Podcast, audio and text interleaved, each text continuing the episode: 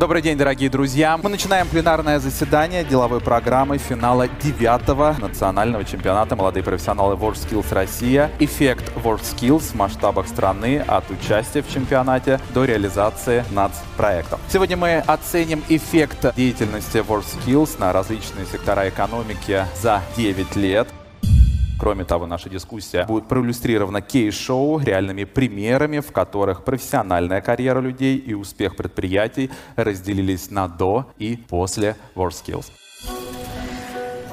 Хочу передать слово нашему следующему выступающему Дмитрию Карасеву, генеральный директор и основатель компании Bytex. Он подключается к нам по Zoom из Саранска. Дмитрий расскажет о том, как вместе с WorldSkills они первыми создали компетенцию тестировщик компьютерных игр. Дмитрий, рада вас видеть. Передаю вам слово.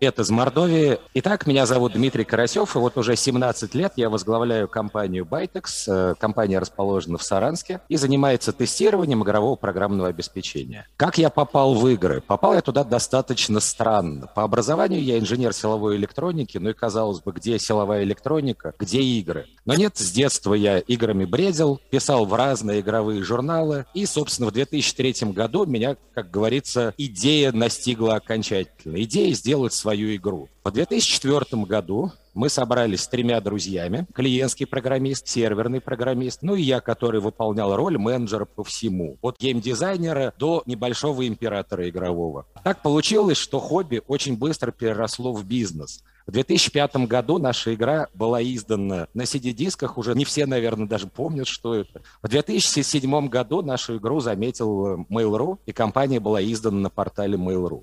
Если мне память не изменяет, это был первый партнерский проект, изданный там.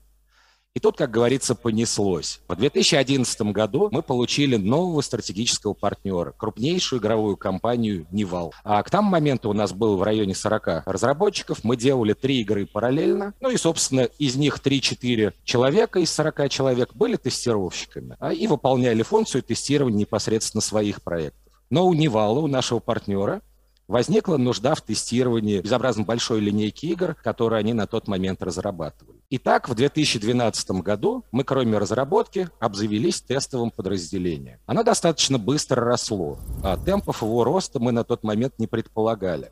Как оказалось, в 2012 у нас было 11 тестировщиков, в 2018 уже свыше 100, и сейчас у нас их больше 200. Оказалось, что мы нашли такой голубой океан возможностей, голубой океан стабильности этот рынок услуг тестирования игр был не заполнен. Это дало нам возможность как компании пережить все кризисы. Как бы 17 лет это много, кризисы все упоминать не буду, но скажу, что услуги – это стабильность. Но в этой стабильности и в этом бурном росте нашлись свои нюансы. Как оказалось, когда компания большая, крупная и, что называется, вкусная, вокруг нее начинают плавать не только маленькие рыбки, которые по одному-два человека из нее утаскивают, но и начинают вполне себе акулы бизнеса мимо проплывать и смотреть на предмет, кого у нас похантить. Здесь вот на графике приведены желтыми столбиками цифры, сколько людей у нас хантит. То есть мы очень много людей учим, приличное число людей отбираем, но хантит у нас все больше и больше. По итогам долгих внутренних рассуждений мы решили, что если не можешь бороться, возглавь. И решили просто готовить кадры быстрее, чем их у нас хантит. И в 2017 году мы создали небольшой такой образовательный отдел,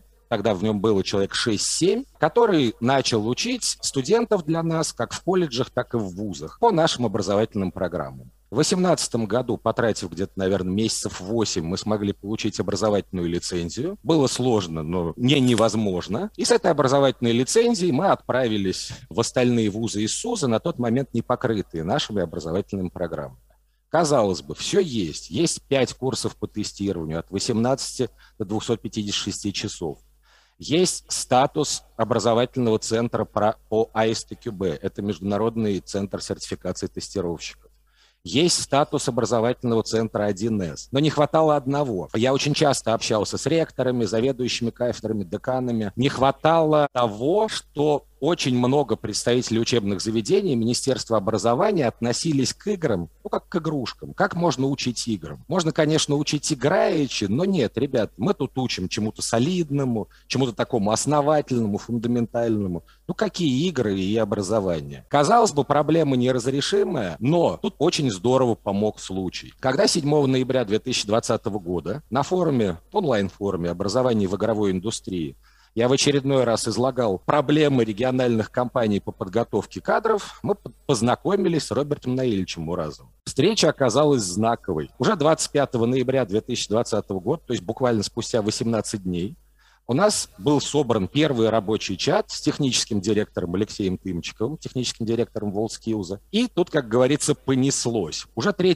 декабря Алексей приехал в Саранск, оценил, собственно, меня, оценил нашу образовательную программу. Здесь же, в Саранске, в нашем офисе, на доске, очень быстро мы накидали план перевода наших образовательных программ в стандарт компетенции WorldSkills. С той встречи мне очень понравилась фраза, да простят меня присутствующие представители WorldSkills, но очень запала в душу веселей, бодрее всего получается работа с городскими сумасшедшими. Мы, видимо, соответственно, под это определение прекрасно попали, потому что уже в конце апреля компетенция специалист по тестированию игрового программного обеспечения получила статус кандидата в презентационную и уже была показана Роберту Наильевичу в разрезе его визита в Саранск. Что нам это дало, кроме бесценного опыта? Это дало нам ту самую дверь прямого входа в образовательное учреждение, в которое мы очень долго ломились и плечом, и головой, и никак не могли в нее войти. Буквально за два месяца был увеличен прием на эти специальности в СУЗы на 120 человек. Это очень много. У нас не 46 СУЗов, как в Башкортостане, их поменьше. По коротким образовательным программам на тестирование будет обучено свыше 200 человек. И также осуществилась такая мечта отца Федора. В одном из наших партнерских колледжей была открыта специальность тестировщик ПО, и оказалось, что она очень популярная. Сейчас конкурс на текущий момент два с половиной человека на место, что для колледжа очень много. Это и для вузов, в принципе, приятно. Таким образом, мы получили очень хороший рост по подготовке кадров. И заодно в рамках сравнения WorldSkills с международными образовательными программами. Кроме того, как я уже говорил в процессе своего выступления, мы активно сотрудничаем с International Software Testing Quality Board. Международная ассоциация это 2 июля 2019 года начала с нами обсуждать международный стандарт сертификации Game Quality Assurance, то есть тоже игровое тестирование.